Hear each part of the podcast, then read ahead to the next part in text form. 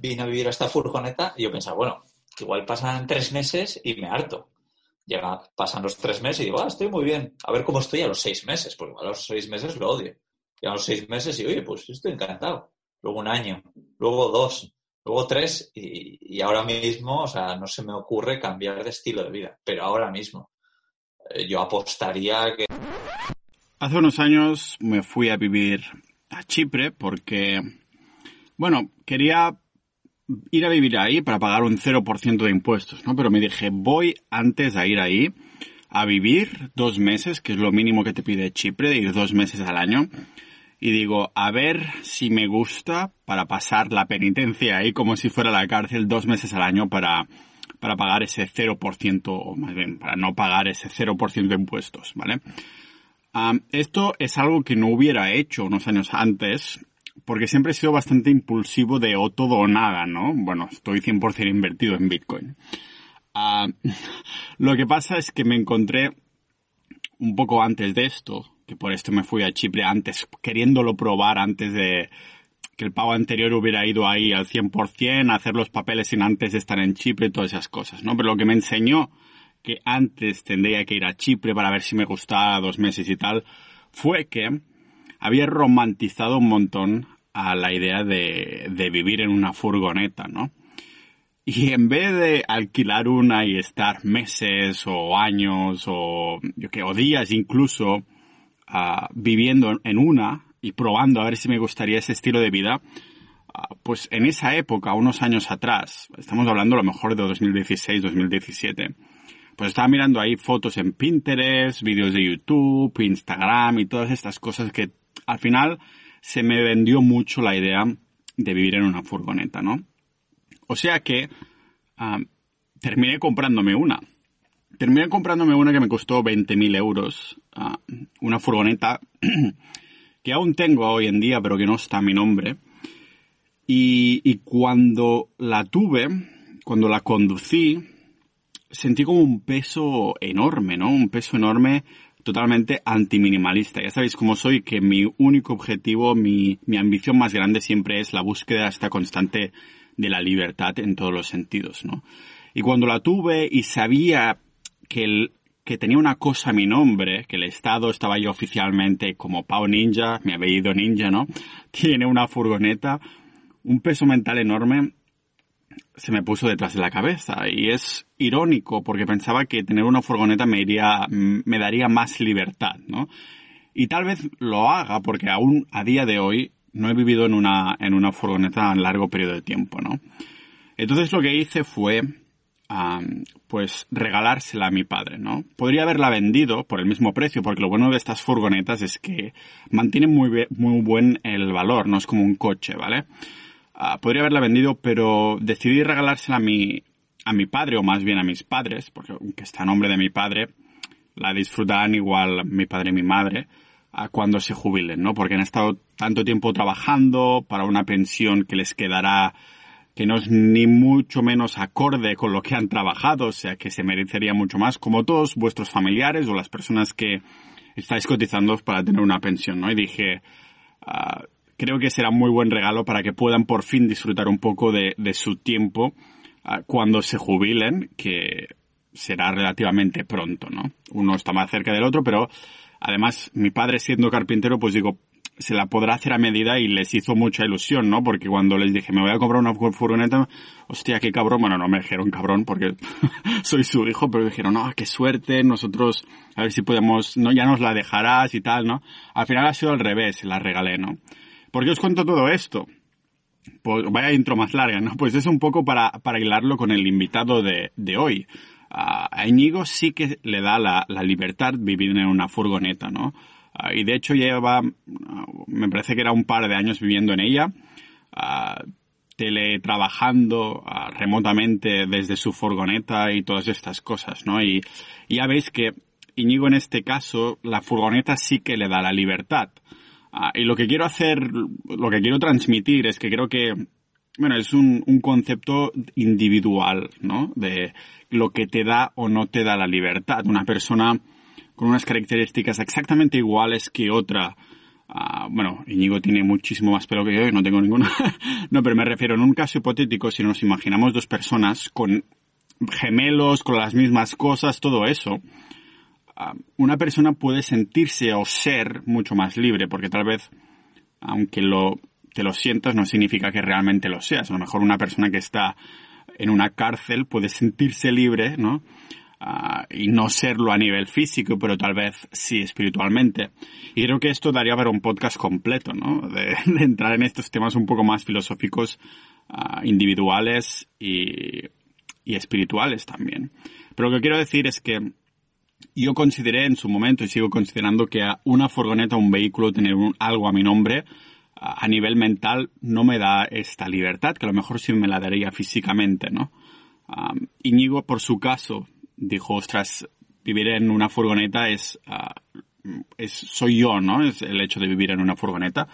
Y, y, tanto que incluso sus negocios online están relacionados con el tema de, de vivir en una furgoneta. Así que creo que hoy lo ambientamos bastante más a lo que es el estilo de vida de vivir, viajando teniendo una furgoneta Ah, porque es algo, una idea con la que me había romantizado mucho y cuando Íñigo me invitó a, su podcast para hablar sobre fiscalidad internacional, no dudé en hacerle la invitación de vuelta, ¿no? De, ostras, tienes que venir para, para que hablemos de cómo es esto de, de vivir en una furgoneta realmente, ¿no? De, de, de si cuesta, si no cuesta y tal. Yo con el paso del tiempo me he encontrado, ¿no? Que como más Sabéis que llevo desde 2015 ah, pues viajando, siempre volviendo a casa a ver a mis padres y familias, volviendo a irme, pero on and off, ¿no? Y, y al principio como viajando mucho sin parar, pero según han pasado los años me, he encontrado, ¿no? De, de, de, que quiero tener una base, una base inmóvil, ¿no? Yo había en, en su momento Ah, había considerado. Ah, claro, ahora me estoy montando un gimnasio y voy a hacer un, un, episodio también sobre esto. De hecho, aquí detrás tengo unas cajas que aún tengo que llevar ahí.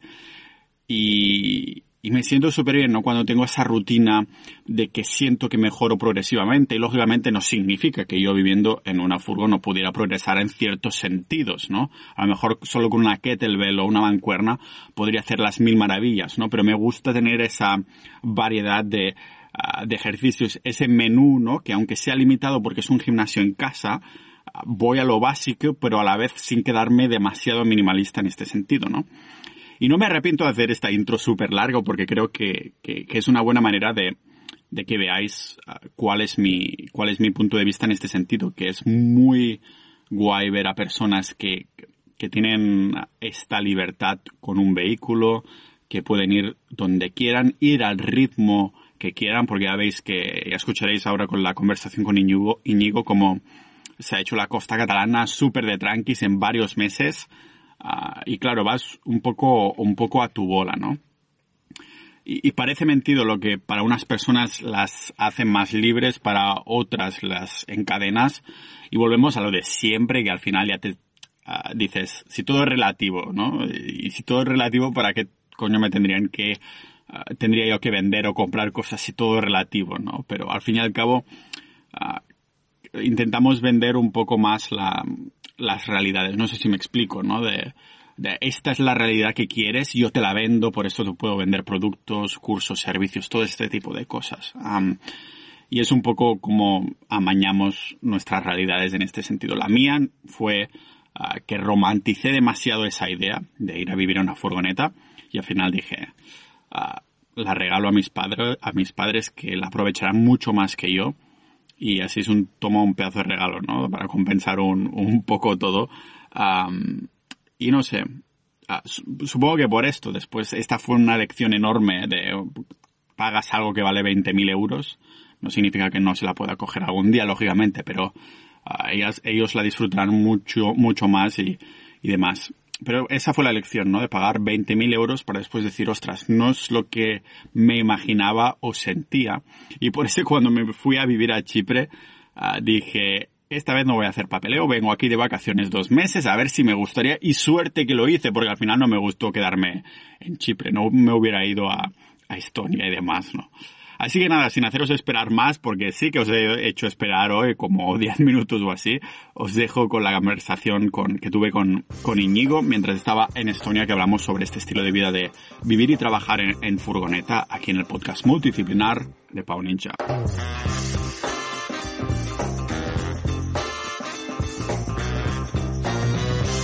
Esta furgoneta parece muy grande, ¿no? Sí, sí, esta furgoneta es enorme. Tiene ducha, tiene diferentes habitaciones. Debe ser pesada para mover, ¿no? ¿Dónde estás ahora?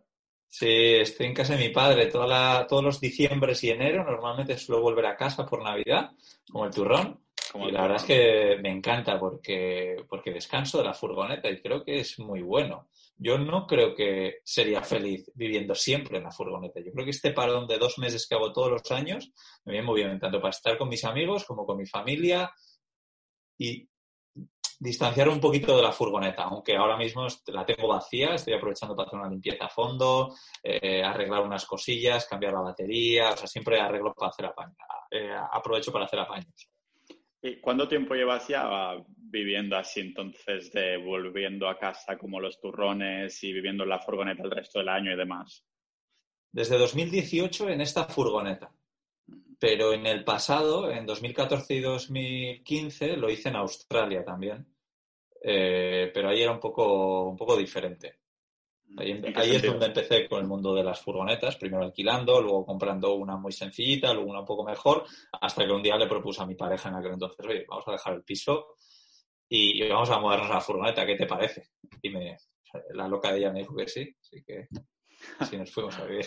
Hostia. Ah, ¿En qué sentido era diferente entonces lo de la Australia que comentabas? Que ahí supongo que estabas tasteando un poco aún si te gustaría y demás, y supongo que, ah, corrígeme si me equivoco, que entonces a lo mejor no la sentías tanto como casa, ¿no? ¿O co- en qué era diferente? Así es. Bueno, ah, pues lo diferente fue que fue muy poco a poco. Fue primero alquiler un fin de semana, luego comprarme la primera furgoneta, luego prime- primera semana de vacaciones, luego dos semanas yo solo mientras mi pareja trabajaba. Eh, yo me iba por ahí de, de viaje. Pero cuando nos fuimos a vivir a la furgoneta, la gran diferencia es que no estábamos viajando, estábamos viviendo en una ciudad, en la ciudad de Perth, la ciudad más aislada del mundo, dicen, eh, en, en Western Australia. Y, y, y allí yo iba a trabajar a la Armada Australiana, iba a clases de marketing mientras vivía en una furgoneta. O en 2018 lo que empecé a hacer fue a vivir viajando en una furgoneta y trabajando online. Esa fue la gran diferencia. Yo he vivido en Australia y los precios son de locos. Nueva Zelanda un poquito menos, pero igualmente es de locos, ¿no? Ah, me acuerdo que solo ah, una habitación un mes entero en un hostal en Sydney me costaba como mil euros al mes. Digo, eso no lo he pagado yo en- en la vida ni por un alquiler, ¿eh? O sea, Sí. ni por un alquiler ni un piso yo solo que me acuerdo que cuando había vivido seis meses en Barcelona un alquiler de nos costaba menos de mil euros y de tres habitaciones o algo así, ¿no? Y claro, después me voy a Australia y hay estoy pagando más de mil euros y por una habitación en un hostal que encima tengo que compartir la cocina y todas esas cosas. Sí. Fue un poco, la decisión fue ligada un poco a la economía para ser un poco más frugal en este sentido de, ostras, ¿por qué tendría que gastar tanto si también ah, tal? ¿O fue un poco también porque ya habías pensado de vivir en una furgoneta y combinaste los dos mundos o cómo fue la decisión de ir a una furgoneta? Eh, pues es gracioso porque en mi cabeza eh, yo prefería vivir viajando en una furgoneta o vivir en una furgoneta en ese momento que en una casa, costase lo mismo. Lo que pasa es que cómo se lo afronté a mi pareja fue, oye, que vamos a ahorrar todo este dinero en el alquiler que estamos pagando, creo que pagamos unos 800 euros al mes o algo así, que está muy bien de precio, una casita pequeña pero que estaba muy bien, un piso. Y, y, yo lo hice un poco números, ¿no? Pero en mi cabeza los números daban igual. O sea, a mí lo que me apetecía era probar a vivir en una furgoneta, porque me pasé uno, unas buenas vacaciones por ahí viajando y dije, ah, esto es un sueño. Y además que sí, que también voy a ahorrar dinero, que, que en Australia efectivamente todo es muy caro, sobre todo el alojamiento, porque luego la comida un poquito más cara. Claro, yo viniendo del País Vasco también, que todo es más caro que igual en Andalucía, por ejemplo, pues estaba acostumbrado a un alquiler caro, a que la comida sea más cara, comer fuera es más caro. Entonces tampoco era sorprendentemente caro. Y lo mejor, las furgonetas son más baratas en Australia que en España. Sí, hay mucho más mercado. Me acuerdo que yo me lo había planteado para Nueva Zelanda, que hay un mercado de turistas que las venden y las compran siempre, ¿no? En eh, lo que es verano, invierno y demás. Pero, ¿en qué momento te llega a la cabeza esta idea romántica, ¿no? De voy a vivir en una furgoneta, porque claro, supongo que no vino de un día para otro. Es, fue un poco el guilty pleasure que nos pasa a veces que terminamos en un vídeo de YouTube o algunas fotos de Instagram y te empiezas a romantizar la idea o cómo se plantó esa semilla ahí? Pues yo creo que fue poco a poco, ya te digo. Eh, en la furgoneta que vimos fue nuestra cuarta furgoneta. O sea, habíamos tenido diferentes furgonetas muy sencillitas, pero en el momento que ya teníamos una furgoneta grande, con cocina, con frigorífico, con tal, yo pensé, aquí podría vivir, pero me parecía una locura. Hasta que yo creo que poco a poco tenía más ganas de vivir en la furgoneta o de pasar más tiempo en la furgoneta, pero por X motivos no podía viajar. Y entonces fue, yo creo que algo que ha ido fue las redes sociales. Yo creo que, bueno, siempre he sido muy anti redes sociales, pero en YouTube yo creo que vi algún vídeo de alguien que vivía en una furgoneta, que había dejado un piso enorme en el que vivía para vivir en una furgoneta. Y eso fue decir, oye, pues esto igual no es ninguna locura. Y, a ver, la verdad es que me daba vergüenza decirlo. O sea, así como a día de hoy, en 2021, vivir en una furgoneta es como muy guay y tal, en 2014 o 2015, pues no sé, a mí me da como vergüenza decírselo a mi familia, sinceramente. Tenía un blog por aquella época donde contaba mis historias en Australia y dejé de escribir el blog porque me fui a vivir en la furgoneta y no me atreví a contarlo ahí públicamente. y ahora eso se vendería perfecto, ¿no? En, comparado con entonces. Exacto, sí, sí. Entonces, claro, ¿la idea fue vivir en la furgoneta como tal o con la idea de viajar constantemente o eso vino después? Eso vino después, no, no, porque ya digo, en ese momento tanto yo como mi, pareja estábamos trabajando y, y, bueno, cuando nos fuimos a vivir a la furgoneta ya teníamos un poco como pensado volver a España, teníamos pensado volver viajando por el sudeste asiático, entonces el plan de la furgoneta era unos meses. Sabíamos que no iba a ser que no iba a ser de forma indefinida, ¿no? Porque eso teníamos ya, no sé si los billetes, pero vamos, ya, ya sabíamos que, que, íbamos a estar eh, viajando por el sudeste asiático y luego que volveríamos a España. O sea que, la idea era vivir en una furgoneta, no, no viajar. Y ella, eh, mi, pareja me, dijo eh, a los dos meses o no sé cuándo, me dijo, oye, no estoy muy a gusto en la furgoneta.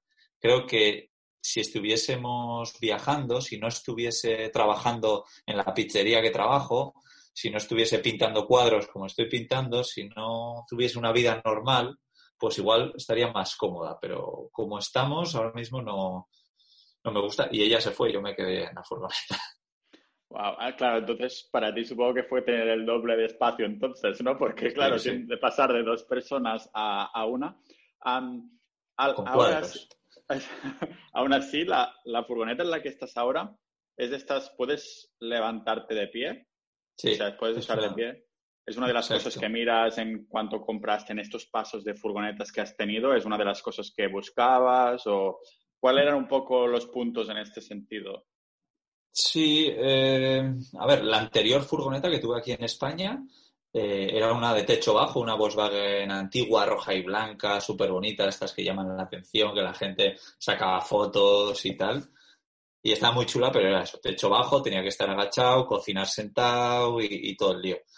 Eh, ahí no estaba viviendo en la furgoneta, era para hacer viajes, sí que me hice algún viaje de dos meses o así, pero, pero sí que me di cuenta, joder, pues una de techo alto creo que sería lo suyo, ¿no? Para pasar más tiempo. Y efectivamente ahora, para mí es, es, lo mejor. Yo ahora la furgoneta que tengo es una Volkswagen T4 de techo alto, donde entro justo, justo de pie, pero bueno, yo también soy bastante alto. Y, y bueno, yo no, no, recomiendo otra cosa a una persona que vaya a vivir en la furgoneta. Si vas a usarla solo para fines de semana, bueno, no es para tanto. O una semanita o dos semanas, pero para vivir en ella, que tenga el techo alto, creo que es muy importante. Sí que hay veces que no puedes entrar en ciertos parkings y tiene alguna pequeña limitación, pero vamos, compensa, bueno, eh, con creces. Y, después de haber comprado todas estas, bueno, comprado y vendido estas furgonetas, alquilado y demás, este, el de que sea alta, que puedas, ah, en este sentido, estar de pie, ¿hay otros puntos que miraste en comprarte esta última? De decir, segurísimo quiero que pueda estar de pie y esto y esto y esto. ¿Hay algunas cositas más? Pues No, a ver, yo no soy de... Hay mucha gente que quiere esta furgoneta y busca esa. No, yo me pongo a mirar y lo que veo que me gusta y que está bien calidad-precio, lo, he comprado. Nunca he sido muy quisquilloso. Pero, pero bueno, pues sí que me gustaba de esta, por ejemplo, que es Volkswagen. Entonces yo que me gusta cambiar bastante de furgoneta, las Volkswagen se mantienen muy bien de precio. Son muy caras, pagas mucho dinero por una furgoneta que tiene 25 años, pero el día que la vayas a vender, la vendes al mismo precio. Entonces eso es genial para la gente como yo, ¿no? Eh, pero, pero sí, no, nada, nada, nada, específico. Y luego esta furgoneta fue la primera que compré vacía y que me puse a hacerla yo con un poco con lo que yo creía que necesitaba.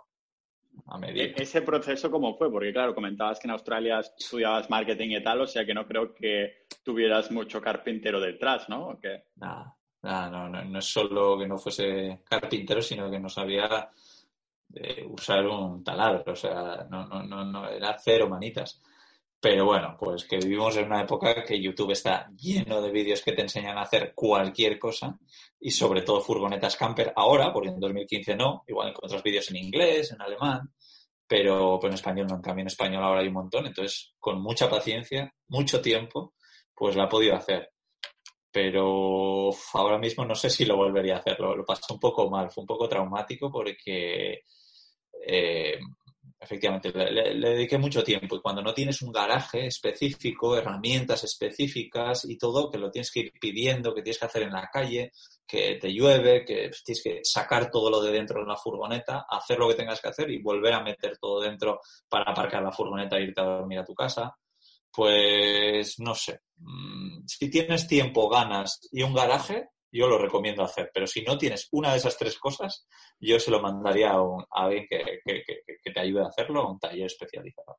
Claro, supongo que estuviste ahí meses, ¿no? Y al fin y al cabo, ah, si un taller, aunque te cueste más dinero, pues te ahorra todo ese tiempo que podrías estar haciendo dinero de otros modos, ¿no? Exacto, exacto. Eso es lo que no ve mucha gente, ¿no? Que, que dices, vale, sí, lo puedo hacer yo, sí, pero igual inviertes 200 horas como mínimo y claro, esas 200 horas, ¿tú cuánto estás ganando con tu, con tu trabajo? Entonces hay que, hay que ver ahí, valorar. Eh, sí, sí, es que llevarlo a un taller me sale carísimo, a un camperizador que me lo hagan, ya, ya, pero ¿cuánto vale tus horas de trabajo? ¿Cuánto vale tu, tu cabeza, que esté bien, porque yo lo pasé mal y creo que me considero una persona bastante estable, pero esto fue como unos altibajos de pues, que no avanzó nada, casi llorando, casi eh, querer tirar todo a la mierda y, luego van saliendo cosas y dices, guau, qué guay. Y ahora estoy muy orgulloso ¿eh? de vivir en una casa, en una furgoneta, que, que la he hecho yo, que tal, pero en su día pues, estaba todo, no, no, no estaba muy allá. Claro. Pero de esta construcción, cuál es la meta final, porque lo mejor, me estoy imaginando yo intentando construir algo tipo así, ¿no? Y, pensar, ostras, ahora le metería esto, ahora le metería aquello, ¿no? Ah, tuviste que decirte, vale, cuando esté hecha esta estantería ya está hecho y me voy de aquí, pase lo que pase, o cómo, fue. Sí, yo tenía una, fecha de salida que era el 29 de junio y, yo sabía que iba a salir ese día, estuviese la furgoneta como estuviese. y bueno, pues al final efectivamente salí sin cortinas, salí sin luz, salí sin baldas, pero ya me las había cortado, entonces solo las tenía que colocar, que taladrar y tal. No me hacía falta ayuda de gente externa. Eh, todo ya lo podía hacer yo, lo había dejado preparado ya y, eso, pero bueno, sabía que necesitaba una cama y una cocina, nada más, pero en realidad no necesitas nada más. Y tenía la cama y tenía la cocina. Claro, y entonces es simplemente, o sea, dormir dentro de la furgoneta sin tener que ir a un camping o este tipo de cosas reglamentarias, ¿no? Que en teoría, no sé cómo está el tema de leyes ahora en España y estas cosas, pero no está muy bien visto esto de que se duerma dentro, ¿verdad? No, la verdad es que es, es, un tema complicado, sí, pero bueno, efectivamente yo prácticamente no duermo en campings. Alguna vez sí que he dormido, pero muy, muy rara vez. Eh, a ver, la, en principio tú si no estás en un parque natural o, en, un sitio protegido, tú puedes dormir dentro de la furgoneta siempre y cuando no saques un toldo, unas mesas, o sea, mientras no acampes. Una cosa es estar aparcado y dormir dentro y otra cosa es acampar, sacar cosas y, y hacer vida un poco de camping, pero en yo qué sé dónde. Pues eso no se puede hacer. Entonces eso es lo que un poco intento evitar. Y, y en principio ya digo, no, no he tenido, no me ha puesto ni una multa, que siempre he pensado que algún día me, me, caerá alguna multa y que será la multa más barata que pague en la vida porque si he dormido, yo que sé, 1.200 noches por ahí sin pagar ni un euro, pues claro, si me pone una multa de 200 euros, pues la noche me sale muy barata. Pero de momento, ya te digo, no, no me han puesto ninguna multa, sí que eh, me han echado de sitios, pero siempre de forma muy cortés. Yo creo que siempre que venía la policía y yo salía de la furgoneta y, hola, estoy mal aquí, ¿creéis que me tengo que mover? O sea, siempre he sido un poco intentar ser lo más majo posible, ¿no? No ir de, no, yo esto yo lo puedo hacer porque no estoy acampando, porque no, no. Oye, si la policía quiere que me vaya, yo me voy, no pasa nada. Será por. ¿Estas, ¿Estas policías son de España o en otros países que te han, o en general todo es más o menos igual en cuanto a leyes y estas cosas de furgoneta? Pues me ha pasado en todos los países, sí que en algunos me han, me han, me han puesto más problemas que en otros. Eh, en Eslovaquia, si no recuerdo mal, creo que fue el peor país, que estuve poco tiempo y me echaron muchas veces. Bueno, no, no, me echaron, sino que me, ven, me, venían a hacer preguntas. Te invitaron a, a salirte aquí? de ahí. Sí, una vez sí que me echaron, pero bueno, fueron muy majas, además tres policías bastante guapas que me, me acompañaron a un sitio y me dijeron, aquí no puedes estar pero acompáñanos que te llevamos a un sitio donde sí puedes dormir. Esto, esto parece el inicio de una película. sí, sí, sí. Acompáñanos aquí a la policía. Que... Sí, sí. Además que cuando yo estaba, estaba ya para dormir en la cama, estaba en pelotas, eh, envuelto y de repente veo a la policía venir y yo, claro, todo correr, buscar la ropa para vestirme. O sea, yo no me pongo nervioso porque me vayan a multar, si me ponía nervioso por, oye, por salir de la furgoneta con ropa y al final pues salí sin camiseta ni nada, pero pero bueno, pero no, no, en, en España no me han puesto más problemas que, que, fuera. Sí que hay países que no te ponen ningún problema, como puede ser Noruega, por ejemplo. Pero claro, porque, no, en general. Eh, de recorridos, entonces, con la furgoneta, ¿has estado mayoritariamente por Europa? ¿Has salido por Europa también? ¿O en qué, cómo te has movido en este sentido? Sí, sobre todo Europa. Eh, bueno, Australia. Y Australia han hecho las dos costas, digamos. Y luego Europa bastante desde 2018 hasta ahora, eh, sí, sí, he estado pues, bastante tiempo por Noruega, por Suecia, Dinamarca, Suiza, Alemania, eh, Inglaterra, Gales, que me encanta, y bueno, Francia, ¿Cómo, muchos países. ¿cómo, sí. ¿Cómo es Suiza en cuanto a furgonetas friendly, no? Porque yo había leído por ahí que no lo eran mucho, ¿no? No sé. Nada, no, no. Efectivamente, es un país un poco que tengo amor-odio porque me, me, flipa, ¿no?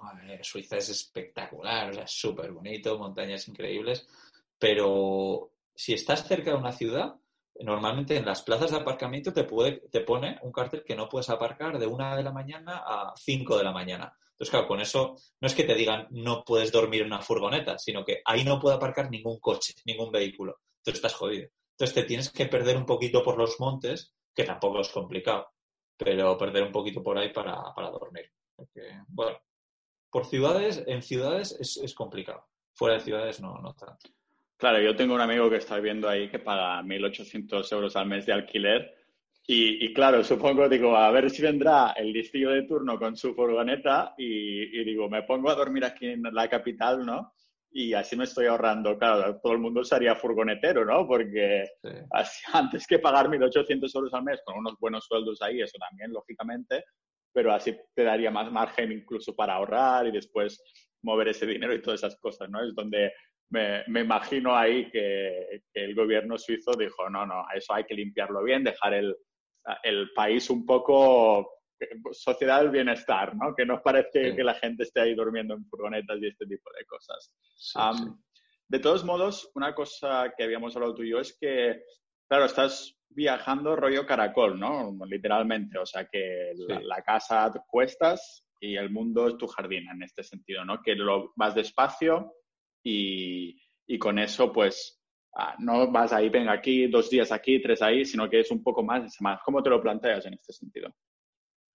Sí, a ver, yo, yo normalmente cuando eh, muchas veces pienso, ah, mira, esto no, te he dicho antes, pero en 2020, por ejemplo, la idea era salir de Europa, ¿no? Que estaba viajando mucho por Europa, pero ya tenía el visado para ir a Canadá, el Work and Holiday Visa lo tenía aprobado y la idea era ir, eh, recorrer toda la costa oeste de Norteamérica, desde Alaska hasta Baja California, comprándome ahí un vehículo nuevo, pero hacer solo esa costa porque sabía que ya me iba a llevar mucho tiempo porque efectivamente yo voy muy despacio pero normalmente yo lo que tengo en la cabeza es, yo qué sé, pues llegar a las Islas Lofoten en Noruega, por ejemplo, al norte de Noruega. Entonces, veo, estoy en España y pongo en Google Maps cómo llegar a las Lofoten y veo el recorrido. Y digo, bueno, pues ya que voy a ir por ahí, pues ya me meto en Suiza. Ya que voy a pasar por ahí, pues paso por Holanda. Ya que paso por ahí, pues...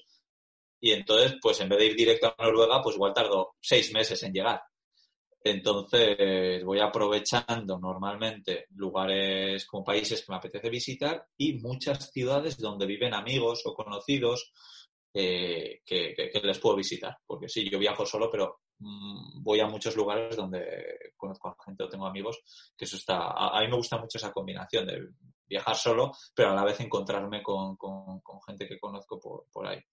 Y, eso, voy un poco sobre la marcha, pero sí que tengo, pues en las Islas Lofoten quiero estar en agosto, en septiembre y octubre, por ejemplo, para ver las auroras boreales. No quiero llegar allí en enero, porque va a estar todo nevado y no, en, la furgoneta con mucha nieve es complicado. Entonces, eso, eso es lo que suelo tener en la cabeza. O yo que si quiero estar en el sur de Portugal en invierno, entonces, pues voy bajando desde, yo qué sé, Suecia, poco a poco para que más o menos llegara ahí. O me ha pasado alguna vez mi hermana llamarme y oye, que estamos programando unas vacaciones para dentro de tres meses para ir a Londres con los niños y tal, con mis sobrinos. ¿Por, qué no te apuntas? Y yo miro y, uff, no sé. Y digo, bueno, me voy a ir como acercando hacia allí. Y al final, pues llegar a, Reino Unido y gracias a eso, pues visitar Gales y demás, que, pasa ahí mucho tiempo, ¿no? O sea que, sí, poco, poco a poco me gusta. Eso es una de las cosas también que te iba a preguntar, ¿no? Por darlo por ahí. Un poco más el aspecto psicológico, porque claro, en un, viajando despacio también pasas tiempo ah, solo en el sentido de que conexiones sociales un poco, ¿no? Es lógico, entonces, yo pienso que cuando estás viajando, pues aproveches para exprimir esas amistades que tienes en distintos países y estas cosas, ¿no? Pero no se hace un poco, ah, ya que hablamos de vehículos, cuesta arriba el hecho de, pues, estar varios días que puedes, supongo estar solo, pues, haciendo cosas, lo que sea, pero estar ahí, no tener un grupo de amistades en un sitio en concreto y demás, porque es yo, en mi caso personal, una de las cosas que primo en este sentido, ¿no? De ah, cuando voy a un sitio, lo primero que hago es pensar, sea, ¿cómo voy a ser social, ¿no? Porque realmente he visto que hay una conexión directa a cómo de feliz me siento en ese momento y todas esas cosas Ah, si llevo a lo mejor semanas que no hablo más de unas pocas palabras con la camarera del café donde voy a trabajar o tal, que entonces empiezo a sentirme como muy down, ¿no? En este sentido, ¿cómo te lo manejas a, nivel psicológico tú viajando en furgoneta? Sí, bueno, primero decir que yo soy de esas personas raras que les gusta estar solo. Disfruto mucho de la soledad, o sea, eso es, es genial, la verdad es que me siento muy afortunado por eso. Pero, pero la verdad es que yo te diría que en 2020 he pasado más tiempo con gente que solo. O sea que he echado de menos estar más tiempo solo. O sea, para que te hagas una idea. Y sí que tiene, sí que creo que ahora, después de todos estos años, es cuando me empieza a apetecer a, tener lo que tú dices, ¿no? Un poco de tu grupo de amistades, no estar una semana todos los días con un amigo que está, yo qué sé, en la Selva Negra y luego irme a otro sitio otra semana, 40, 24 horas al día con el mismo y tal. Estar siempre un poco de vez en cuando con los mismos amigos. Entonces, por eso vuelvo a casa y no vuelvo a casa para una semana. Vuelvo a casa unos dos meses. Y mm, luego, por ejemplo, cuando Berlín, que es un sitio que me encanta por la gente, tengo muchos amigos ahí además, que he hecho, he hecho estos amigos, o sea que no son de toda la vida y cuando paso por cerca de Berlín, creo que siempre me he pasado un mes en Berlín, entero. Entonces ahí pues conozco a gente nueva y hago un poco vida social, eso, en, Berlín, ¿no? Cuando fui a Noruega, por ejemplo, estuve en Berlín. Cuando volví de Noruega estuve en Berlín y, y así. Entonces, yo creo que esa combinación a mí me funciona bien. No sé si a todo el mundo le funcionaría bien. Y, luego también lo que me encanta es que vengan amigos míos a viajar una temporada conmigo. Eh, pues en Noruega, por ejemplo, he tenido amigas que han venido a, viajar conmigo durante algunas semanas y, es, genial. esa combinación de solo y luego estar acompañado. A mí me funciona muy bien, me imagino que no es para todo el mundo, pero bueno, pues siempre puedes ir más tiempo a lugares donde tienes amigos. Claro. cuando vienen estas personas, ¿te refieres a dentro de tu furgoneta o que llevan la suya y hacéis un poquito el trenecito o algo así? No, no, dentro, dentro, que han Ah, vale, vale. llevan la furgoneta, que vienen en avión, están dos semanas y luego se les lleva al aeropuerto y se vuelven a, a donde estén. Sí que luego aparte, pues con algún amigo furgonetero también he, he viajado, pero cada uno en su furgoneta. sí. Ah, ¿Te ves tu rollo en 20 años siguiendo con este estilo de vida o es algo que dices, va, ya lo veré, de momento estoy disfrutando esto? O como, o sea, supongo que lo que estoy preguntando es si la mente te va en alguna dirección en concreto, igual que romantizabas hace años con vivir en una furgoneta, si Sí. ahora que estás viviendo en una furgoneta, tu mente te romantiza, yo qué sé, en tener una casita de madera en el norte con una chimenea y un husky o algo así, o, o te sigues viendo estando en la furgoneta, viajando más rápido, viajando más lento, teniendo algunas bases por Europa a lo mejor, o cómo te ves en, este sentido.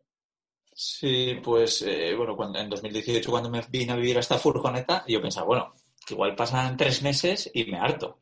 Llega, pasan los tres meses y digo, ah, estoy muy bien. A ver cómo estoy a los seis meses, porque a los seis meses lo odio. Y a los seis meses y, oye, pues estoy encantado. Luego un año, luego dos, luego tres y, ahora mismo, o sea, no se me ocurre cambiar de estilo de vida, pero ahora mismo. Eh, Yo apostaría que en cinco años no quiero vivir exactamente como vivo ahora, pero no lo sé. Estoy bastante abierto a lo que tenga que venir. Sí que me he dado cuenta que cada vez viajo más despacio, cada año hago menos kilómetros. Y es porque paso más tiempo en, lugares parados. Y, yo creo que esa va a ser un poco la tendencia. Pues estar en ciertos sitios varios meses y viajar durante otros meses y pues lo que has dicho tú un poco, ¿no? Tener bases por Europa, por ejemplo, que me gusta mucho porque está cerca de España, pero, ojo, pues si un año me apetece ir a viajar por, pues eso, Sudamérica o lo que sea, pues, pues poder hacerlo. Y, sí, sí que me doy cuenta también que hay mucha gente que acaba eh, comprando un terreno y se hace eso, una cabaña con un huerto, entonces vive ahí igual seis meses y otros seis meses viaja. Cosas así. No creo que, que en los próximos años vuelva a la vida tradicional de un trabajo normal, de viajar un mes al año y, tal. Pero bueno, oye, yo estoy abierto a lo que, a lo que sea. Espero que pueda hacer lo que me apetezca. Eso sería genial, como ahora. Claro, para hacer lo que te apetezca, solo hay dos opciones, ¿no? Ah, Para vivir así, o vivir de ahorros o, trabajar en remoto. Ah, ¿Cuál de estas opciones tiras tú? Pues empecé por la primera y, y por suerte acabé por la segunda. La idea era eh, intentar aprender algo que me permitiese eh, trabajar online. Y si eso no funcionaba, la idea era trabajar por temporadas, pues en una granja tres meses para poder viajar otros seis y cosas así, porque eh, gracias a Couchsurfing yo conocía a un montón de gente que hospedé en mi casa hace años que hacían eso, ¿no? Que vivían eh, viajando pero trabajaban físicamente en algún lugar, en un restaurante, como hice yo en Australia un poco. Pero mi meta en 2018 fue, venga, esta vez no quiero trabajar, no quiero un trabajo físico, quiero intentar trabajar online. Eso lo tenía también romantizado, ¿no? Esa idea de, de ir con un ordenador donde tú quieras, eh, sí, trabajar desde, desde cualquier lado. Y así fue como en 2018 me puse a poner diferentes cosas en marcha, tirando de ahorros y gastando muy poco, porque lo bueno de la furgoneta es que gastas muy poco. Y por suerte, un año y medio más tarde, empecé a ganar dinero online. Justo cuando me quedé sin ahorros, además. Exactamente. Bueno, eh, miento. En realidad tuve que pedir dinero eh, a mi hermana y le dije, pero no te preocupes que ya estoy ganando dinero online. Todavía no está en mi banco, pero que ya está. Ya, ya, ya el mes que viene ya voy a tener dinero y efectivamente así fue. Al poco más, a, los dos meses ya estaba prácticamente teniendo el dinero que necesitaba para, para vivir viajando. ¿Y estas fuentes vienen ah, gracias al estilo de vida que llevas entonces? ¿O qué fuentes de ingresos ah, tienes o utilizas entonces para vivir así? Sí, pues bueno, son bastantes, pero creo que el 90% vienen de, dos cosas, que son el libro que he escrito, que se llama Cómo vivir y viajar en furgoneta, donde cuento un poco pues todos mis aprendizajes e intento pues que la gente que se plantea viajar en furgoneta que pierda un poco los miedos Y ese libro, la verdad es que estoy muy contento, se está vendiendo muy bien. Y luego también del podcast. En el podcast estoy empezando a tener patrocinadores y, eso. Ah, y luego no he dicho Patreon. Empecé a crear contenido en Patreon en, en julio de 2020 y eso pues es otra, otra ayuda. Entonces, entre esas tres cosas es lo que me da para, para poder llevar este estilo de vida. Está bueno. Son las que, son las que potencias más, supongo, entonces, porque si ves que te vienen de aquí, que lo, lo, intentas exprimir, supongo, en este sentido. El, podcast tienes varios, ¿no? Porque no es solo uno. Ah, ¿cómo, ¿cómo, es esto? Cuéntanos un poco de qué son, de qué van y tal, por curiosidad, porque claro, hostia, yo con uno ya estoy hasta que, no puedo más. Sí, la verdad es que es un poco locura. Sí, empecé con uno en 2019, sí, en 2019, el de Viajando Simple, donde hablo sobre viajar en furgoneta. Y, y la verdad es que empezó a funcionar muy bien desde el principio. Yo estaba alucinando y luego dije, joder, otra pasión que tengo es vivir viajando, no el hecho de viajar en furgoneta, que también. Entonces dije, pues en vez de hablar de vivir viajando en el podcast de Viajando Simple, voy a crear otro, donde hablo más de trabajos, de cómo ganar dinero, de las cosas que voy probando, entrevistar a gente que vive viajando pero no tiene nada que ver con las furgonetas. Y así es como creé el segundo podcast de cómo trabajar. Y, luego ya, pues el resto son colaborativos. Tengo, bueno, tengo seis podcasts en total.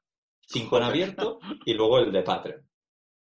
El de Patreon hablo de cualquier cosa que se me pase por la cabeza, cualquier cosa que hable con la gente, con mi comunidad de Patreon que me, que bueno, que les apetezca y lo hablo.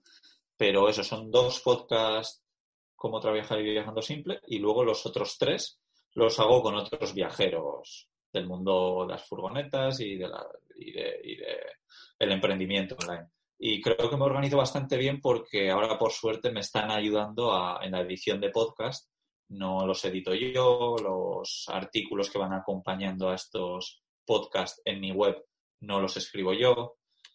Eh, me ayudan con las redes sociales, o sea, tengo, tengo ahí un pequeño equipo que, me ayuda con ciertas cosas y gracias a eso es lo que puedo hacer. Pero, de todas formas, si creo que tú, Pau, estás sacando dos podcasts al, eh, un podcast cada dos días, estás haciendo unos 15 podcasts al mes, pues yo creo que hago unos 10 podcasts al mes.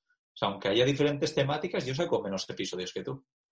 Ah, bueno, yo es que como buen multipotencial que soy, multipotencial secuencial, voy un poco a temporadas lo que es el interés, ¿no? Y el, el podcast como tal, aunque sí que termino pillando un poco los intereses de ese mes, por ejemplo, ahora que estoy súper metido en Bitcoin, pues estoy creando un montón de contenido que después intento como esparcir un poco para que esté más dividido en otros temas, ¿no? Pero claro, después, por ejemplo, el, hace un par de meses grababa un episodio cada día lógicamente no lo publicaba cada día, sino como bien dices, cada dos días. Y ahora este mes pasado no grabé casi ninguno. Y claro, tengo pues las reservas de cuando estaba más interesado y más motivado para grabar, ¿no? Y ahora me noto, pues lógicamente estamos grabando conversación contigo, pues que esta semana he tenido varias conversaciones y ya vuelvo a apretar un poco el acelerador en este sentido, ¿no? Y cada mañana creando contenidos y demás. Claro, supongo que también depende un poco del planteamiento, ¿no? Ya, y, claro, en mi caso, para ponerlo en perspectiva, es que hablo de tantos temas que yo pienso que si dejara pasar demasiado tiempo una persona que se ha suscrito porque estaba interesada en longevidad y tardó meses en hablar de longevidad otra vez, pues un poco ah, que no, les, no estoy haciendo un favor al podcast, ¿no? Entonces, ah, es una cantidad de episodios que me siento cómodo y tal en, en, estos temas. Los tuyos, por lo que veo, sí que están relacionados en bastante medida, ¿no? Entonces, o sea, aunque uno sea más centrado en, furgonetas y demás, sigue siendo viajar y personas que a lo mejor están interesadas en furgonetas, pues estarán interesadas en para viajar en este sentido. ¿no? Sí, sí, sí, así es. Todas son del, del, mundo de los viajes. Una es viajes y emprendimiento, otra es viajes en furgoneta, otro es vivir viajando, eh, otros viajes en general. Sí, o sea que sí, todos están bastante unidos. Y al principio los podcasts eran semanales, pero cuando vi que quería hacer nuevos podcasts, lo que dije, mira, en vez de hacer los semanales, los hago cada dos semanas, todos, y entonces los tres que tenías en, en ese momento de ser semanal los cambia a cada dos semanas, pero así me permite tener más tiempo para crear nuevos podcasts porque como tú, pues me apetecía hablar de diferentes temas que no fuesen solo viajar en furgoneta o solo Claro. Y para el tema, aparte de viajar en furgoneta, ¿cómo es trabajar en furgoneta? O sea, uh, tú, como me lo estoy imaginando yo, es un poco rollo Instagram. Simplemente estás dentro, dentro de, tu, de tu furgoneta, sacas tu mesilla, la despliegas o como sea que sea tu mesilla, te pones ahí y grabas desde dentro y trabajas y editas desde dentro o manejas el equipo desde dentro o, o no puedes hacerlo mentalmente o cómo lo haces. Sí, sí, no, la verdad es que cuando eh, has empezado a hacerme la pregunta yo ya estaba pensando, la verdad es que es un sueño, porque no tiene nada que ver cuando vives viajando y vas de hostal en hostal o, o te hospedas en casas de gente y tal, que hacer una furgoneta. Yo tengo mi oficina, que yo la aparco en un sitio tranquilo cuando quiero y en un sitio en medio de una ciudad cuando quiero. Si tengo que grabar un podcast, por ejemplo, que suele ser bastante a menudo, pues me voy un poco a, las afueras, en, sitios donde más suelo estar, la verdad pero cuando estoy en la ciudad, pues no se me ocurre eh, ponerme a grabar un podcast por el tema del ruido, ¿no? Y normalmente yo trabajo desde dentro de la furgoneta, pero si hace buen tiempo y hay una mesita y tal, pues me, voy con el ordenador y con un té y con el termo y me, me, pongo en la mesita de turno. En Berlín, por ejemplo, siempre aparco en el mismo sitio, al lado de un aeropuerto abandonado que se llama Tempelhof, no sé si te sonará bastante famoso allí. Y, bueno, pues hay unas mesas y me encanta trabajar ahí fuera, por ejemplo. Entonces depende del sitio, pero creo que me apaño bastante bien. O sea que sí que hay veces que no estás siempre en medio de la naturaleza con unas vistas espectaculares. Hay veces que estoy en una ciudad con ruido de fondo y en sitio de mierda. Y eso es lo que no se ve tanto, que yo intento transmitir todo. O en un polígono eh, pero, pero no voy a mentir, la mayoría de las veces son sitios bastante chulos, paradisíacos. Claro, igualmente, si ya que eres tú el que elige el sitio, supongo que, claro, dices, puestos a elegir, voy a intentar ponerme en un sitio que esté chulo, ¿no? Pero a la hora de dormir, duermes dentro, no estás fuera. Y te quería preguntar un poco por el sueño, ¿no? Hace meses hacía algunos capítulos sobre bueno, la ciencia del sueño y estas cosas. De hecho, hoy es divertido, pero he dormido, ves que tengo una tirita aquí en, la, en el dedo, pues no sé cómo ha venido la cosa que he abierto otra ya que compré porque me corté, he abierto otra y la noche anterior me la puse en la boca para cerrarme toda la boca con una tirita, ¿sabes? He dormido, he dormido mirando con el anillo que tengo que me mide el sueño y demás he dormido pues genialísimo porque, bueno, mira, una cosa de las... No sé si es placebo, placebo lo voy a seguir probando. Imagínate yo durmiendo con una tirita en la boca, pero porque eso es totalmente off, off topic, pero ahora lo hilaré un poco como pueda. Pero, claro, los humanos, como pasábamos cuatro horas masticando, teníamos la mandíbula súper fuerte, ¿no? Y ahora que es más débil, hay muchas personas que tendemos a que se nos cae la mandíbula cuando dormimos. Entonces, tendemos a respirar por la boca, nos movemos más, dormimos peor y todas esas cosas. ¿no? Yo, yo, no sé, lógicamente estoy durmiendo, hasta qué punto uh, respiro por la boca o no. Pero me he puesto la tirita en la boca digo, así seguro que no voy a respirar. Y he dormido del tirón, me he movido súper poco y he dormido muy bien. ¿no? Y claro, quería preguntarte uh, cómo, igual que nuestros cuerpos cuando vamos a un hotel o un hostal o unas cosas así, el cerebro es súper inteligente ¿no? y, y sabe que está durmiendo en un sitio distinto aparte de notar que la cama es distinta y todas esas cosas, y nos tendemos a levantarnos más por la noche, a dormir menos profundamente, porque el cuerpo lo sabe, al menos las primeras semanas cuando cambias de un sitio a otro, ¿no?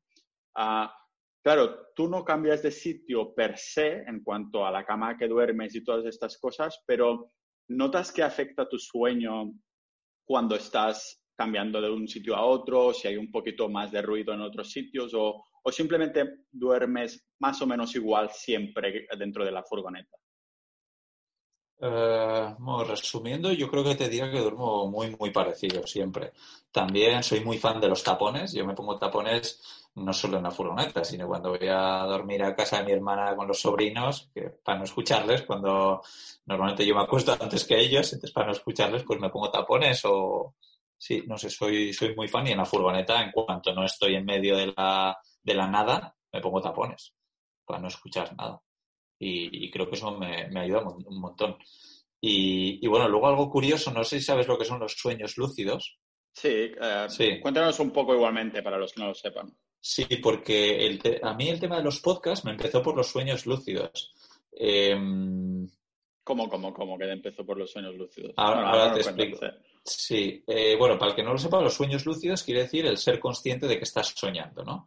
Entonces, esto no es que unos pocos lo pueden hacer o no es una mentira, o sea, esto existe, esto está comprobado, los científicos lo han medido y tú puedes hacer ejercicios para que durante el sueño de repente hagas un clic y digas, ostras, que esto es un sueño, que no es que, que, no es la vida real, ¿no? Esto a, la mayoría de las personas nos ha pasado alguna vez en nuestra vida, pero hay gente que esto lo domina y lo puede hacer prácticamente a diario. Entonces, claro, tú imagínate poder hacer lo que tú quieras durante un montón de horas a la noche. Puedes volar, puedes conocer a alguien famoso que ha fallecido, o sea, puedes hacer lo que quieras, puedes comer lo que quieras, puedes, no sé.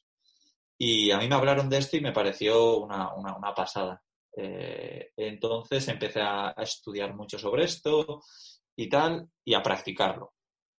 Eh, en bueno, enseguida, exactamente un mes más tarde de ponerlo en práctica, empecé a tener eh, mis primeros sueños lúcidos y la verdad es que genial. Se lo recomiendo a todo el mundo. Pero a lo que voy. Eh, yo me di cuenta que el pensar en sueños lúcidos, el estudiar sobre sueños lúcidos y el practicarlo a diario me venía muy bien para tener sueños lúcidos. Entonces, eh, dije, oye, ¿y por qué no grabar un podcast? Todo esto antes de haber grabado ningún podcast en mi vida, esto en 2018 o 2019. ¿Por qué no grabo un podcast sobre sueños lúcidos? Y así me autoobligo, que creo que es un poco lo que haces tú también, ¿no? A estudiar ciertos temas para compartir, para aprovecho ya y los comparto con el resto.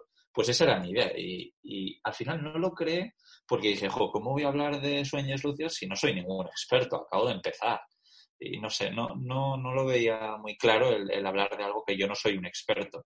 Pero me seguía gustando la idea del podcast. Y entonces al final dije, oye, pues ¿por qué no hablo de lo que yo sé? Que es de muy poco, pero es de furgonetas campers.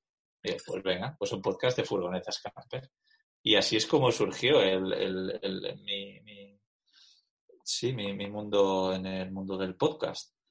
Pero vamos, volviendo a lo del sueño, que duermo bastante bien, tengo una cama que está muy bien, con colchón viscoelástico y, y que si hay ruido me pongo los tapones. Entonces, no, no, no, me quejo para nada.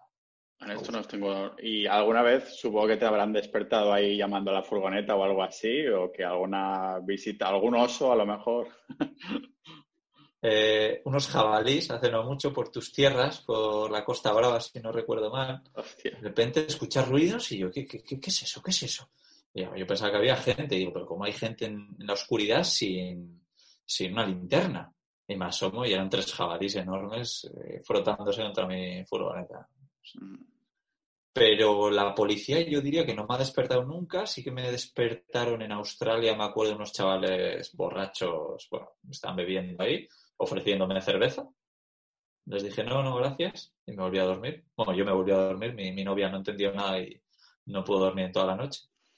Pero, pero no, no, me, han despertado muy, muy poco. Yo te diría que no más de cinco veces en, en muchos años. Que ahora que estás ah, en el País Vasco, ¿no? ¿A qué planes tienes próximamente? ¿Dependerá un poco de la pandemia o, o cómo lo vas a montar eso? Bueno, la verdad es que en 2020 yo he viajado un montón. He viajado solo por España, que ha estado bien, ¿no? Porque el plan era ese, irme súper lejos a, seguir conociendo países al otro lado del mundo, pero sin conocer Galicia, por ejemplo. Entonces he pasado dos meses en Galicia, he pasado tres meses en Cataluña y, y eso ha sido genial. Y este 2021, pues probablemente siga conociendo España, que me apetece, por lo menos para empezar el año, y, el plan que tengo es ir a Canarias, aprovechar ahora que es invierno, cuando estamos grabando esto, y, tirar para Canarias. Estaba mirando ferries, incluso posibilidad de empadronarme allí para que me salgan luego los ferries más baratos. claro, es una de las ventajas, ¿no? Supongo, ya que grabamos podcast de fiscalidad también para tu podcast y demás, que por cierto, todos los recursos, tanto tu libro, podcast y todos los contactos, todo lo que mencionemos, lo vamos a poner, como siempre, en las notas del, episodio. ¿Cómo funciona el tema de, de, ferries y furgonetas? ¿Es un, como lo dicen en inglés, pain in the ass? ¿Es como una mierda tener que pensar y llenar documentos o cosas así? ¿O simplemente te presentas ahí y compras un billete? Sí, normalmente los compras online, pero como probablemente compraréis el billete online si quieres ir a Canarias desde Huelva cogiendo el ferry, eh, con un billete de avión. Y creo que no tienes que presentar absolutamente nada del vehículo, simplemente decir la matrícula, el tamaño y según eso pues te cuesta más o menos. Eh, por Noruega he cogido muchísimos ferries, tanto para llegar a Noruega como para moverme entre los fiordos. Y, nada, es, es, muy, muy fácil. Depende del barco, pues entran más o menos vehículos. Y, ya te digo, pues a Canarias sí que es, es, bastante pasta, pues estoy mirando lo de empadronarme allí. Pero nada, fácil. Sí, sí. Pero en tema de precios, comentas que Canarias es bastante pasta, pero ¿qué es bastante pasta? ¿Como un precio de billete de avión caro o en comparación con Noruega te salía más o menos igual? ¿O cómo es tema precios para poner una, una furgo dentro? Porque si no, sería súper cómodo si fuera barato rollo Ryanair. Sí, pues para que te hagas una idea, ir a Noruega creo que me costó desde Dinamarca eh, como 120 o 150 euros o algo así, pero claro, eran poquitas horas. Igual eran tres horas de ferry, o un poco más, cinco, no sé, cinco así. En cambio, claro, la movida es que ir a Canarias son 35 horas. Entonces, claro, sí, sí. Pues ¿Has el tomado, ferry... ¿Has tomado algún ferry? Bueno, ¿cuál es el precio y has tomado alguno que sea tantas horas? No, no, ninguno. El más largo yo te diría que era ese de Noruega de cinco horas. Eh, bueno, miento, hace mucho sí que fui a Cerdeña desde Barcelona, pero no, no con la furgoneta, con un coche. O sea que, que eso eran bastantes horas. Pero, pero bueno, pues creo que a Canarias está costando como unos 600 euros o, o algo así. Un poquito menos. Ida y vuelta, ¿eh?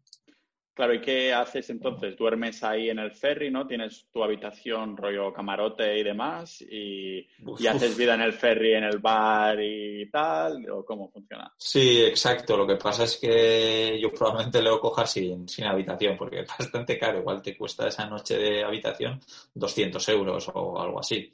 Entonces yo me imagino que dormiré tirado por ahí, intentaré meterme en la furgoneta a ver si, si puedo, esconderme por ahí, porque en principio no puedes estar dentro del vehículo mientras el barco está en marcha. Claro, porque si no lo enciendes y la lías por ahí, te haces una Too Fast, Too Furious o algún liante por ahí debe haber hecho alguna cosa, pero es raro que no te dejen acceder a tu coche, ¿no? Es, no sé. Puedes acceder cinco minutos al día, creo. Cinco ¿Qué? minutos. O sea, sí. y, y esa y esa norma, o sea, parece como muy random, ¿no? Cinco minutos y ya está. O sea, no sé a qué viene. Sí, abren las puertas por si tienes que coger algo del coche o lo que sea, sí, porque creo que ahí abajo también no sé si están los animales. No sé, no estoy. No, lo de los animales no me lo estoy inventando. Joder, es que claro, si eres diabético, te has dejado ahí la chiringuilla o algo y has pasado cinco horas, ¿sabes? O Sí. sea, ¿qué, qué pasa ahí? Que no puedes acceder a tu coche. Para mí, claro, a lo mejor lo hacen para que tengas que comprar un camarote unas noches ahí y... Bueno, hombre, la mayoría son coches, ¿eh? La mayoría son Ah, coches, eh, camiones, entonces la gente no quiere dormir ahí. Hay algún Claro. autocaravana, hay alguna furgoneta, pero a nadie se le ocurre eso.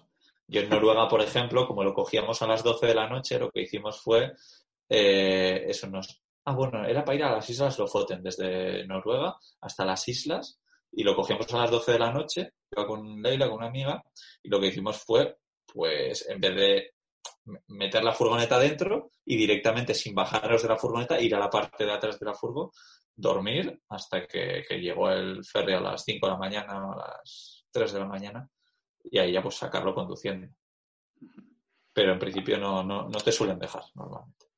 ¿Es ah, vivir en una furgoneta como lo habías romantizado? ¿O es igual, es mejor, es peor en este sentido? Hay, hay cosas menos glamurosas, ¿no? Supongo, como hacer cacotas y cosas así. O yo qué sé, o cocinar y que estén los humos y el olor a cebolla por ahí. ¿O cómo, cómo- cómo es al final? Para mí es mejor. O sea, para mí es, para mí es una pasión ¿eh? y por eso pues, he hecho un libro sobre esto, hago podcast sobre esto, eh, tengo muchos amigos relacionados con esto, porque para mí es una pasión porque es que me encanta todo. Entonces, cuando me dicen algo malo, pues me cuesta verlo. Pero a mí, a Íñigo Mendía, seguramente le preguntas a cualquier otro que ha viajado una semana por primera vez en furgoneta y dice, esto es una mierda. No, eh, eh, por ejemplo, en el caso de una furgoneta como la mía, que no, te- no tienes baño, no tienes ducha, no tienes agua caliente, eh, tienes que ir a buscar agua, tienes que, yo qué sé, cambiar el gas, cuando se, no sé, hay cosas que sí, que pueden ser incómodas. Para mí es un paraíso, o sea, pero un paraíso. Sí que ah, decías lo del baño, por ejemplo. Yo no tengo baño porque no quiero. Yo he tenido furgonetas con baño y hay mucha gente que tiene baño. A mí los baños químicos estos no me gusta vaciarlos y tal. Igual me hago algún día un baño de compost, pero de momento estoy muy bien como estoy porque estoy mucho en la naturaleza. Si estuviese mucho en ciudades sí que tendría un baño dentro de la furgoneta. Entonces, ¿cómo lo manejas para ir al baño, ya sea número uno o número dos? Simplemente si estás ahí en el monte, pues lógicamente pues ah, te pondrás ahí detrás de un árbol o lo que sea y supongo que en cuanto a mear, pues debes tener ahí tu botella y demás, ¿no? Porque si no...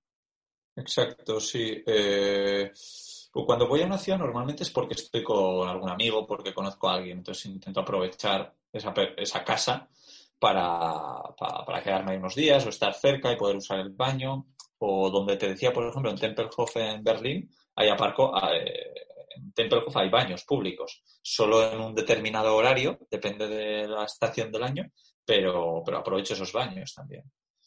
Y, y luego en el monte, pues efectivamente tengo una pala y lo que suelo hacer es hacer un pequeño agujerito, hacer ahí mis necesidades, enterrarlo y, y ya está. Y luego pis también ahí donde, donde sea y tengo una botella que también uso pues cuando me da pereza salir de la furgoneta por lo que sea y, en ciudades también. claro, supongo, supongo que esta botella, me imagino que la botella será como que no es transparente, ¿no? Porque si no, ¿qué pasa? ¿Qué ha pasado? Mira, que está ahí. ¿El qué? Ah, está ahí la botella. bueno, limpiando estás, aquí. estás tan acostumbrado que en casa de tu padre también te has traído la botella por, para no desacostumbrarte, ¿no? Si te levantas por la noche y tienes ganas de mear. Eso es, eso es, para no desestabilizarme mis sueños. No, no, es porque eh, no quería tirarla y he dicho, bueno, pues la voy a limpiar bien con un poquito de lejía y tal para seguir utilizándola. La suelo cambiar pues cada pocos meses pero, pero como intento consumir poco plástico y estas botellas son de plástico, pues digo, en vez de tirarla y comprar una nueva, ahora la voy a limpiar, que esta es bastante ah, nueva. Yo me imaginaba algo rollo de estas señoras botellas de aluminio o algo así, porque si no, claro, imagínate que sales en una ciudad, ¿no? Con tu botella transparente llena de pis en mano y la gente, mira, el tío del pis, de la botella de pis, ¿sabes? No, vale, vale, eso no te importa mucho, supongo.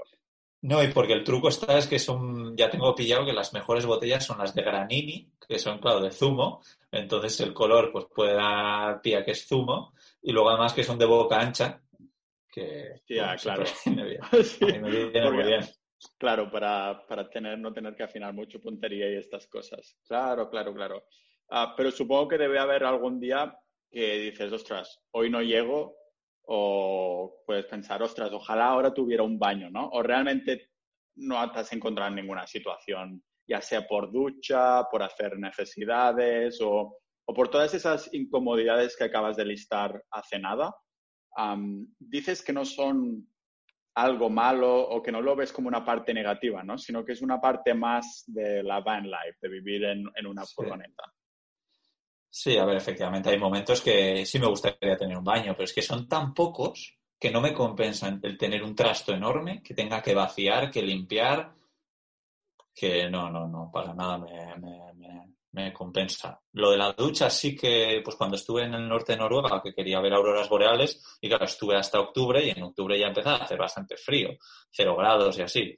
Y, y ducharte fuera con agua fría, bueno, me puedo duchar dentro, ¿eh? me apaño con una ducha de, con una bañera de niños y una cortina que pongo alrededor. Ah, sí, lo he visto en fotos por ahí y, tal.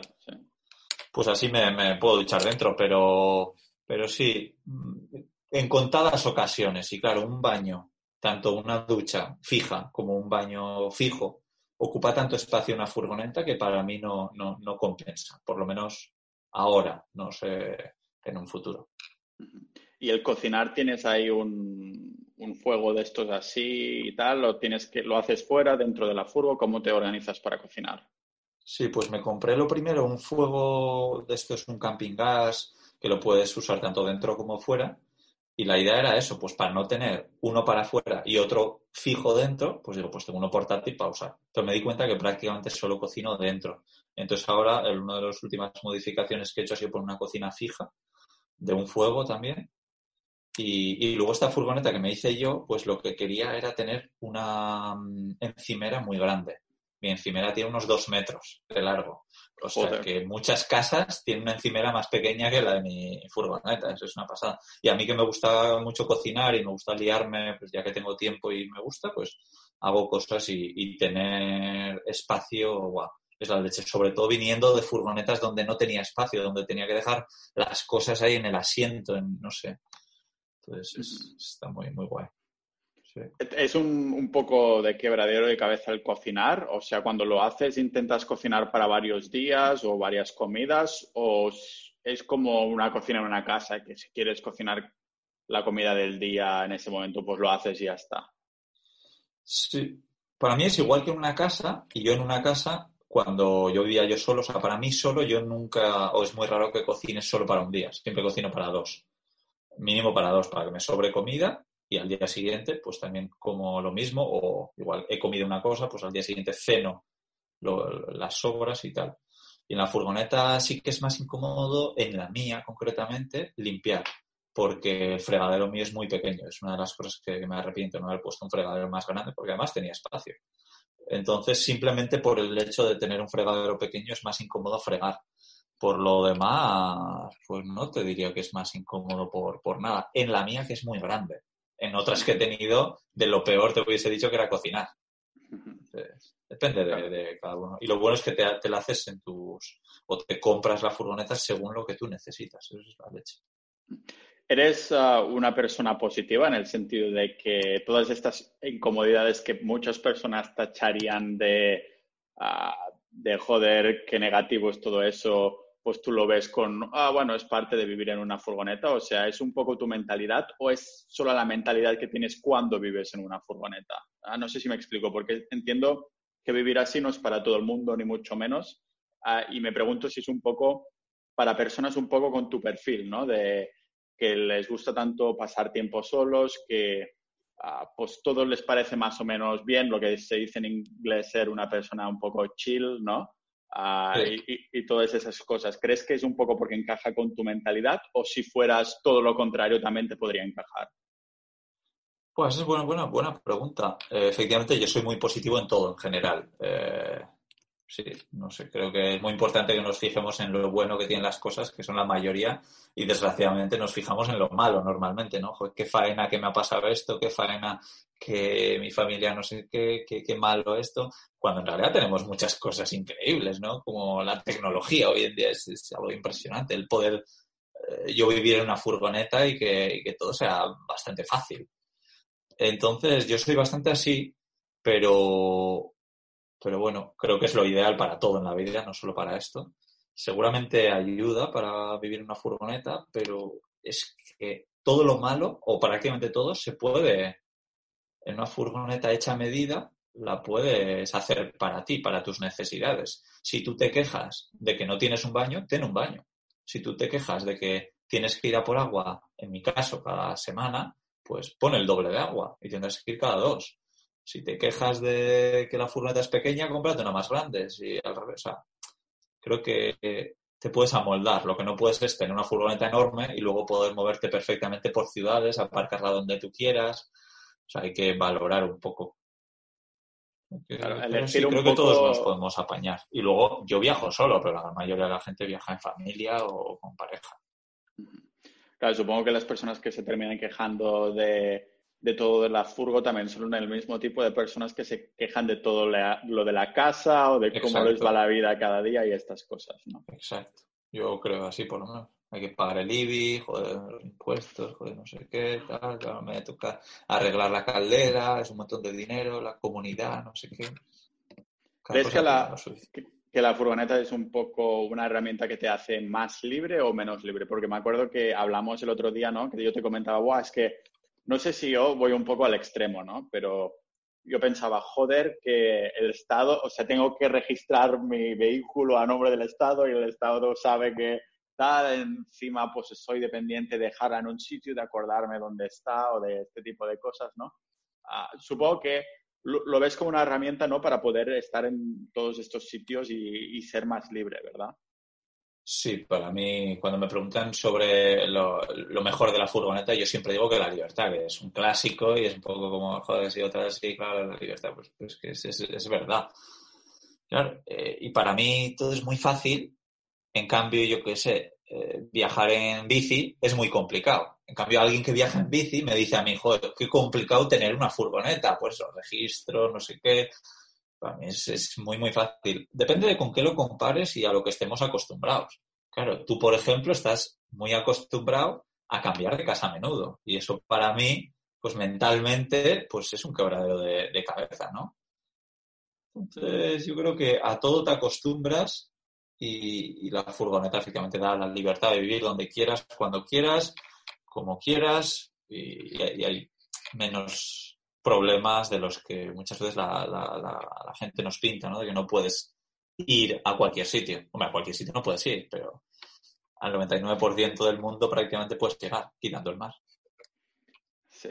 Para un poco terminar, una pregunta muy concreta. ¿Sabes lo que gastas cada mes viviendo en la furgoneta? O sea, ya, tú, tú como... Ah, hostia, vale, vale. Dile un dato, dile un dato. Sí, porque lo tengo bastante medido, efectivamente. Soy de los que me gusta ir calculando todo, pero desde antes de vivir en una furgoneta. Y gasto 550 euros al mes. Eh, es la media que gasto, en donde la mayoría del dinero se va en gasolina y en comida. Y, y bueno, pues no llega a 200 euros cada cosa. Y el resto son varios, pues ir a restaurantes, coger ferries, ir a, yo qué sé, o arreglos de la furgoneta o pequeñas cosas, pero sí, la gran mayoría es gasolina y comida. O sea que si un mes me quedo, por ejemplo, ahora mismo aquí en casa de mi padre, prácticamente no gasto. Claro. Si... El, el, ahorro para los ferries, ¿no? Para pagar el viaje a Canarias es, y lo que no gastes ahora, vale. Exacto. Pero luego si me quedo en Berlín también, pues solo gasto en comida, pero igual gasto más en, en ocio. Pero no gasto eso, pues Sí, así. Pero 550 euros es un presupuesto que para mí, por mi estilo de vida, sin ir a comer mucho fuera, sin ir a muchos bares y tal, pues vivo perfectamente. Íñigo, muchas gracias por venir al, al podcast a hablar de, de, esto. No, sin duda es súper interesante. Como ya sabes, yo había comprado una que al final uh, regalé a mi padre, pero espero que se la pueda robar un tiempo y después pues un poco compartir también la, la, experiencia contigo o preguntarte alguna cosa concreta de, hostia, ¿esto cómo lo haces? ¿no? Pero nada, que muchísimas gracias por, por venir y contarnos tu, tu experiencia y esto, este estilo de vida. Sí, claro, nada, nada, el placer es mío porque además eh, me gusta mucho siempre todo lo que haces desde que te conocí, así que nada, que ha sido un, un, placer estar por aquí y charlar contigo y será un placer aconsejarte en, en, en esas pocas cosas que yo tengo experiencia que es viajar en furgo. Un abrazo. Un abrazo, chao.